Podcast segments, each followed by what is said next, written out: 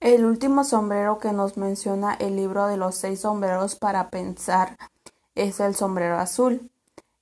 El azul es un color muy importante, es un color que va muy reflejado al cielo y por ende es el que está encima de todos. Es decir, que es el que tiene como que más poder que los demás.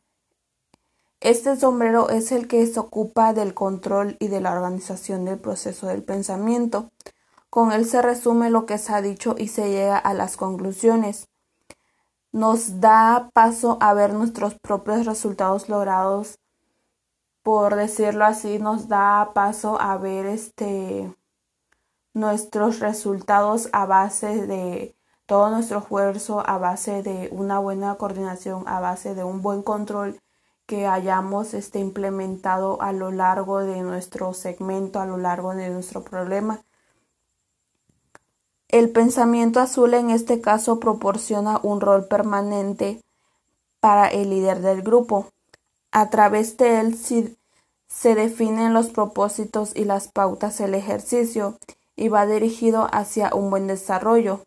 La persona que lleva el sombrero azul debe de tener en cuenta que tendrá el control y la coordinación de todo, así que básicamente está en sus manos lograr un buen orden, como una buena solución a un determinado problema. El pensamiento del sombrero azul representa la capacidad de enfocar a los demás, la capacidad de lograr sobrellevarlos, lo que puede llevar a ser un buen pensador a la persona que lleve este cargo.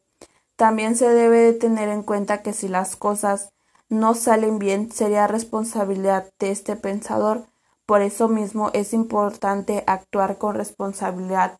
También es importante tomar muy bien este puesto, tomar este con una mayor responsabilidad, con una determinada importancia el puesto que vayamos a ocupar como pensador y sobre todo como pensadores en este tipo de sombreros porque en este caso todo el peso recaería hacia ellos.